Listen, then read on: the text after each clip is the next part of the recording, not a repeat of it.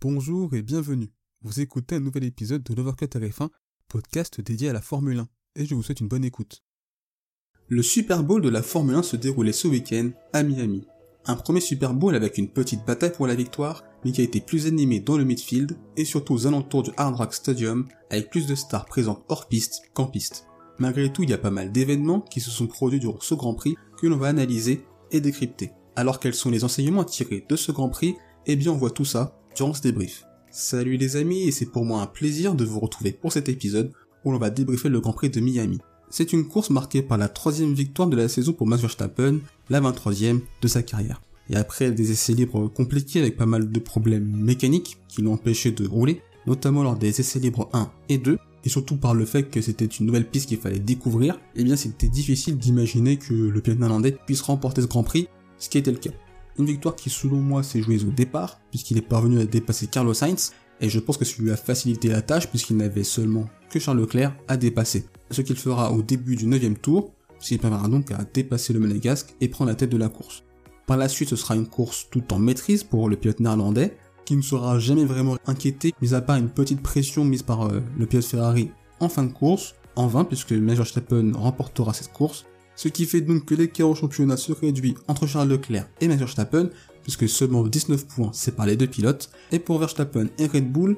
eh bien la dynamique est là, puisque c'est la deuxième victoire de suite après Imola, et on a pu le voir ce week-end, la Red Bull s'avère être très compétitive, très rapide, et on a pu voir que le facteur fiabilité sera à prendre en compte lors de la suite de la saison, puisque ces problèmes que Verstappen a eu durant les essais libres auraient très bien pu se produire durant le Grand Prix. Donc Red Bull est toujours présent face à Ferrari, mais il faudra tout de même s'assurer que la fiabilité tienne lors des prochains Grands Prix. Deuxième, on retrouve donc le poleman Charles Leclerc, qui a donc réalisé globalement une bonne course. Il a été l'auteur d'un bon départ, puisqu'il est parvenu à conserver la tête de la course, mais son premier relais en pneu médium a été très difficile, il a eu de plus en plus de mal durant ce relais à gérer ses pneumatiques. D'ailleurs, il est même rattrapé et dépassé par Max Verstappen, et c'est là qu'on a pu voir à quel point les deux philosophies entre la Red Bull et la Ferrari avaient tout de même une influence en course, puisqu'autant en qualification, en performance pure, les deux voitures sont plutôt proches, autant en course, le fait que la Red Bull mise plus sur la vitesse de pointe, soit plus performante dans les virages à haute vitesse, et le fait que la Ferrari soit meilleure dans les virages à basse et moyenne vitesse, eh bien ça se répercute en course, puisque ça fait que quand la Red Bull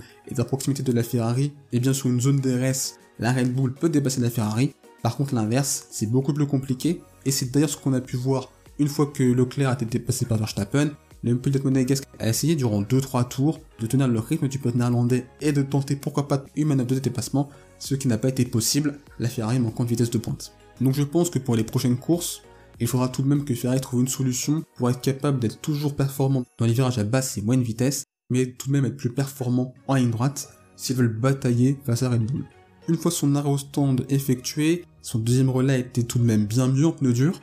la Ferrari était plus performante, plus à l'aise, et ça s'est notamment traduit par son rythme. Globalement, il a pas vraiment perdu de temps par rapport à Verstappen, ils avaient un rythme plutôt proche. Pour le pilote monégasque, la safety car aurait pourquoi pas pu être un tournant, puisqu'à ce moment-là, il avait près de 18 secondes sur Sainz, ce qui aurait pu lui permettre d'effectuer un arrêt gratuit et de chausser des pneus neufs pour tenter de dépasser Max Verstappen. Mais le souci, c'est que le pilote Ferrari n'avait plus de pneus médium neufs, donc il aurait fallu soit chausser des pneus médiums usés, ou bien chausser des pneus tendres neufs, mais 15 tours avec des pneus tendres sur un circuit où on l'a vu, les pneus étaient très fortement sollicités et s'usaient très vite, c'était peut-être un peu ambitieux. Donc je pense que Ferrari était assez conservateur sur ce point et que d'une certaine manière, l'écurie italienne s'est contentée de cette deuxième place, ce qui n'avait pas vraiment été le cas à Imola. Et donc je pense que c'est une façon aussi de retenir les leçons du passé, se contenter de cette deuxième place, malgré le fait que Leclerc a essayé lors des 2-3 tours suivant la fin de la safety car de mettre la pression sur Verstappen, ce qui n'a pas suffi. Mais effectivement, quand on peut pas gagner une course, il faut savoir conserver ses points intermédiaires, ce que le pilote monégasque a fait. Ce Grand Prix a été marqué par la bataille entre les numéros 1 officieux et les numéros 2 officieux de Red Bull et Ferrari, les numéros 2 se battant pour la troisième place. On va donc débuter par Carlos Sainz, et après deux week-ends difficiles, et malgré un crash durant les essais libres, c'est une bonne course de sa part dans la ligne de Bahreïn et de Jeddah. Alors certes, c'est pas suffisant pour tenir le rythme de Leclerc, l'Espagnol étant globalement un ton en dessous de son coéquipier monégasque, mais il a su bien résister en fin de course à un Sergio Pass qui était donc chaussé de pneus médium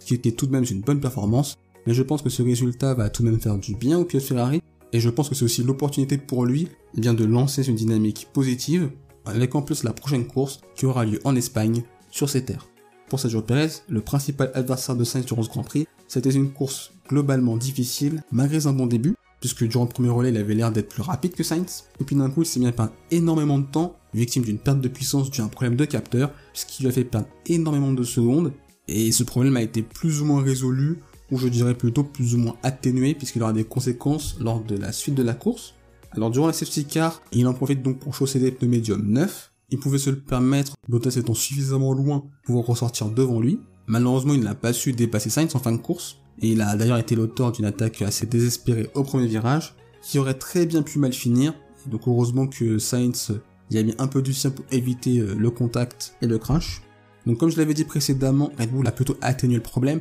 puisque Sergio Perez a déclaré à l'issue de la course que par rapport au début du Grand Prix, il lui manquait tout de même une dizaine de kilomètres par rapport au début du Grand Prix, et on peut imaginer qu'avec 10 km de plus, il aurait été facilement capable de pouvoir euh, attaquer Sainz et prendre la troisième place, voire pourquoi pas de menacer Leclerc en fin de course. Cinquième et sixième, on retrouve les Mercedes, et on va donc débuter par George Russell, cinquième, et c'est donc un nouveau top 5 pour les pilotes britanniques. C'est simple, c'est le seul pilote à avoir fini toutes les courses, systématiquement aux 5 premières places, et c'est donc le symbole de l'un des points forts de Russell cette saison, sa régularité. Pourtant, après des qualifications difficiles, puisqu'il était classé 12ème, malgré un excellent vendredi où lui et la Mercedes semblaient être compétitifs, et bien finir 5ème ce n'était pas gagné d'avance. Il a été l'auteur d'un départ très difficile en pneus durs, probablement par la difficulté de les mettre en température, puisqu'il était menacé par Albon pendant quelques tours en début de Grand Prix, et le fait d'avoir fait ces stratégies décalées, ça lui a permis de remonter petit à petit au classement, à travers quelques dépassements, et le fait que d'autres pilotes chaussés de médium s'arrêtaient pour effectuer leur arrêt. Il s'était donc retrouvé cinquième, et c'est donc lui le premier bénéficiaire de la safety car, suite à l'accident de Norris et de Gasly. Cela a donc permis de chausser des pneus neufs, de se retrouver dans le paquet, seulement septième derrière Hamilton et Bottas, et devra dépasser les deux pilotes, ce qui fait donc une cinquième place, qui est donc un très bon résultat pour le pilote Mercedes. Pour les Hamilton, ça a été un départ euh, compliqué puisqu'il a perdu deux places, donc il a su dépasser rapidement Alonso puis Gasly. Par contre, ça a été pour lui plus difficile de rattraper Bottas, probablement parce que l'Alfa Romeo semblait effectivement être très à l'aise et très performant sur cette piste, même si il a fini par rattraper Bottas, mais ça lui a pris beaucoup plus de tours que pour dépasser Pierre Gasly et Fernando Alonso. Comme George Russell, le septuple champion du monde parviendra donc à, à profiter de l'erreur de Valtteri Bottas pour gagner une place, et donc il a fini dans cette course sixième, après une course très difficile à Imola, c'est plutôt une bonne course de sa part et globalement un bon week-end. Ça montre tout de même que la course à Imola c'était plus des circonstances, une course difficile, dans laquelle il dépasse à côté, et que pour lui ça peut arriver, et qu'il a su, au vu du niveau de la Mercedes, de bien parfaitement bien rebondir avec cette sixième place. Concernant Mercedes, et bien une nouvelle fois Mercedes prend les points, maximise les résultats, et donc parvient encore une fois à limiter les dégâts. On a pu le voir tout de même par rapport au Mars final, on ne sait pas vraiment si le problème est réglé, on a vu que c'était bien mieux vendredi par rapport à ce phénomène que Mercedes avait su atténuer. Ce phénomène qui était réapparu le samedi, plus sur Russell que par Hamilton, et que globalement en termes de performance pure, c'est tout de même encore loin de Ferrari et de Red Bull. Donc à voir si ce Grand Prix à Miami, à travers les différents tests qu'ils ont effectués, vont leur permettre pourquoi pas de trouver des solutions pour le Grand Prix d'Espagne, puisque normalement l'Espagne, des évolutions sont prévues pour permettre à Mercedes de trouver des solutions par rapport au marsouinage. Par rapport à la comparaison Russell-Hamilton,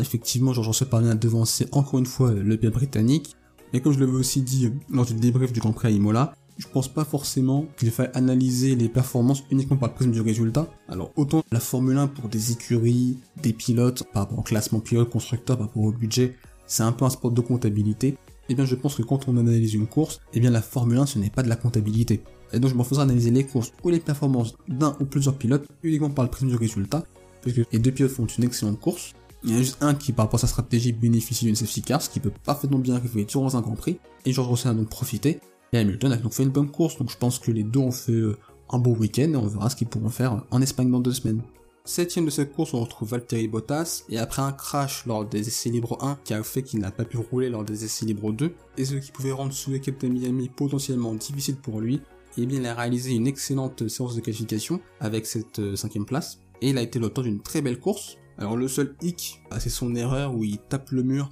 alors qu'il était cinquième juste devant les deux Mercedes, ce qui qu'il perd deux places au profit des flèches d'argent. On va dire que les conséquences de cette erreur sont un moindre mal, puisqu'il aurait tout de même pu, pourquoi pas endommager son erreur et donc rentrer au stand et tout simplement pas finir la course dans le top 10. Et c'est donc une course solide de la part du pilote finlandais, et ça fait donc 6 points pour Alfa Romeo, donc des points qui vont quand même compter dans cette saison, pour cette équipe qui, très clairement cette saison, a fait un énorme bond dans la hiérarchie. Huitième, on retrouve Esteban Ocon, lui qui n'avait pas pu assister aux qualifications à la suite de son crash lors des essais libres 3. Il partait sur la grille à la dernière place, donc il a tenté le pari des pneus durs, un pari qui a fonctionné, puisqu'il a, comme George Russell, été l'un des bénéficiaires de la safety car. Il lui a donc permis de gagner pas mal de positions, de se retrouver à la porte des points. Il profite aussi de l'accident entre Mick Schumacher et Sébastien Vettel pour gagner deux places, et donc se retrouver huitième. À la neuvième place, on retrouve Alexander Albon, et ça fait donc encore des points pour le Pet Williams, après l'Australie. Alors, contrairement à Esteban Ocon, lui, il a tenté le baril des pneus médium. Il a globalement été assez loin durant cette course, notamment lors du premier relais. Mais à partir du moment où il y a eu la safety car, il a su bénéficier des différents événements,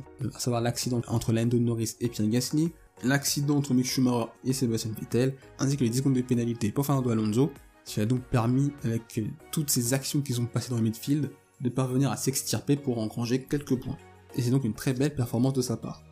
Dixième, on retrouve Lance Stroll qui était donc parti comme Sébastien Vettel des stands à la suite d'un problème de température de carburant. Il a donc tenté le pari des pneus durs et au vu du début de course où on voyait les Aston Martin loin derrière, cette course avait des allures de chemin de croix et pourquoi pas d'un remake du Grand Prix d'Australie. Et finalement, cela n'a pas été le cas, puisque comme Albon, la safety car les a grandement aidés. Ça leur a permis de se retrouver dans le bon wagon dans le peloton et de profiter, comme pour Albon, des divers événements pour finir par se retrouver à la dixième place ce qui est donc pas mal, même si je pense que globalement la San Martin à la ne méritait pas de ses points, mais Stroll a su être là, présent au bon moment, et saisir les opportunités pour engranger ce point de la dixième place. Hors du top 10, je voulais parler de Fernando Alonso, qui a fini cette course à la 8ème place, mais qui finalement a été classé 11ème après 10 secondes de pénalité qui ont été appliquées. Donc 5 euh, secondes tout d'abord pour un contact avec Pierre Gasly au 40ème tour, où euh, est effectivement fautif et 5 euh, autres secondes pour non-respect des limites de piste, avec en plus un gain de temps euh, sur la chicane dans le deuxième secteur des virages 14 et 15. Globalement une course difficile pour le pilote espagnol. Difficile course également pour les McLaren et surtout pour Daniel Ricciardo, parce que globalement les McLaren ça a été plus compliqué euh, en course. En qualif c'était un peu mieux, mais en course ça a été beaucoup plus compliqué. Daniel Ricciardo se retrouvait au fin fond du peloton, Norris c'était un peu mieux mais c'était pas encore ça. Donc c'est un peu difficile d'analyser McLaren qui était capable d'être très performant à Imola, très performant en Australie, et là Miami d'être bien plus en retrait en termes de performance pure. Tsunoda aussi c'était une course difficile pour le japonais, qu'on n'a pas vraiment vu durant ce Grand Prix, et qui était globalement loin en termes de position. Et enfin, on va parler donc des deux accidents principalement qui eu dans cette course, à savoir le contact entre Mick Schumacher et Sébastien Vettel, alors que les deux luttaient pour la 9 place et potentiellement la 8ème avec la pénalité d'Alonso. C'est sûr que là, Mick Schumacher était bien trop optimiste de cette tentative de dépassement. Et c'est vraiment dommage parce que il y avait la possibilité pour lui d'inscrire des points. Et là, le problème, c'est que ça fait encore une erreur après euh, celle d'Imola euh, lors du premier tour, parce qu'il commence à faire un peu beaucoup. Il va falloir pour lui qu'il se ressaisisse lors des prochaines courses, puisque là, clairement, il y avait possibilité de faire un, très bon résultat. Et malheureusement, il emmène avec lui Sébastien Vettel, qui aurait pu, comme Lance Stroll, pourquoi pas inscrire des points, parce qu'il va tout de même récompenser d'une belle course de sa part, même s'il a, comme Lance Stroll, bénéficié aussi de la safety car. Et enfin, l'accident entre Norris et Pierre Gasly, Pierre Gasly qui à la suite du contact avec Fernando Alonso avait une voiture fortement endommagée. Il a déclaré après la course que la voiture était quasiment inconduisible,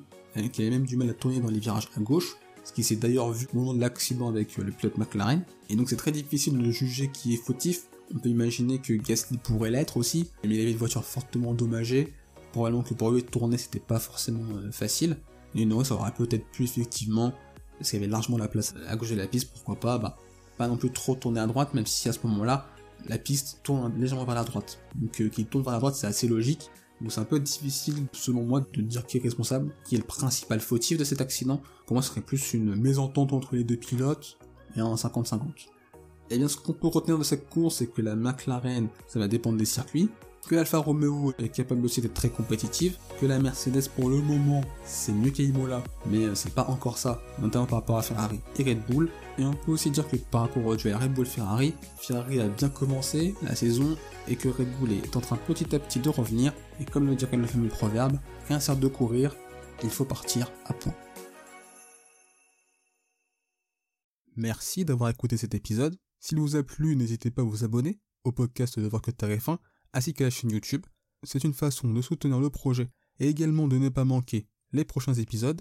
N'hésitez pas également à partager cet épisode à vos proches. On se retrouve les amis très bientôt. D'ici là, portez-vous bien, je vous souhaite le meilleur. Salut